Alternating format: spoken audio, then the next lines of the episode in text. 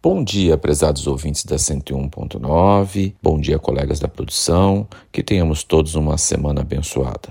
Em nosso podcast semanal, iremos tratar das taxas sobre a exploração mineral. Taxas são espécies tributárias que têm como fato gerador o exercício regular do poder de polícia. Se aplicam em decorrência da utilização efetiva ou potencial de demais serviços públicos específicos e divisíveis prestados ao contribuinte ou postos à sua disposição. Assim, atingem desde a concessão de um alvará de funcionamento até uma emissão de uma certidão pública, por exemplo, presumindo sempre uma contraprestação do poder público para a sua incidência. As taxas estão previstas em nosso ordenamento jurídico nos artigos 5 do CTN e no artigo 145, inciso 2 da Constituição Federal. Há muito se vem discutindo a possibilidade da existência de uma taxa estadual que custeie a fiscalização da atividade mineradora. É dizer, as mineradoras pagariam o tributo como forma de compensar o poder de polícia estadual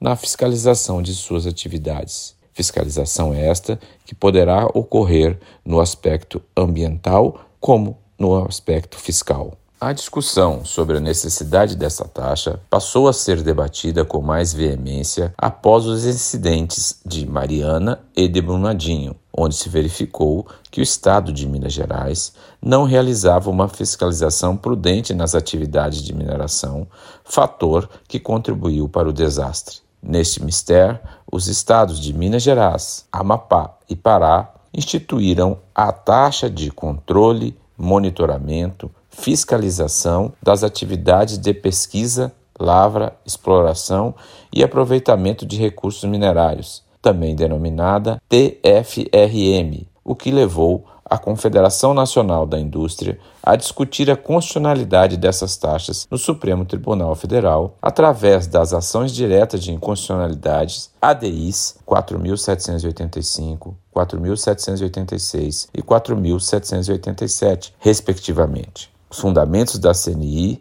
eram basicamente dois. A atividade de fiscalização mineral deveria ser custeada pelos impostos arrecadados pelos estados, não havendo que se falar em serviço público específico, porquanto a fiscalização é uma atividade difusa, generalizada, que aproveita a todos. Não obstante, a base de cálculo utilizada pelas leis toneladas de minérios extraídos. Seria desproporcional ao custeio da atividade de fiscalização. Os relatores das ações, os ministros Edson Fachin, Luiz Fux e Nunes Marques, votaram a favor dos estados. Entenderam que estes podem cobrar a taxa sobre mineração por exercerem o poder de polícia, previsto no artigo 145, inciso 2 da Constituição, formando maioria para declarar que a taxa e sua base de cálculo são constitucionais, a despeito de haver fundada divergência quanto à proporcionalidade da base de cálculo a ser aplicada.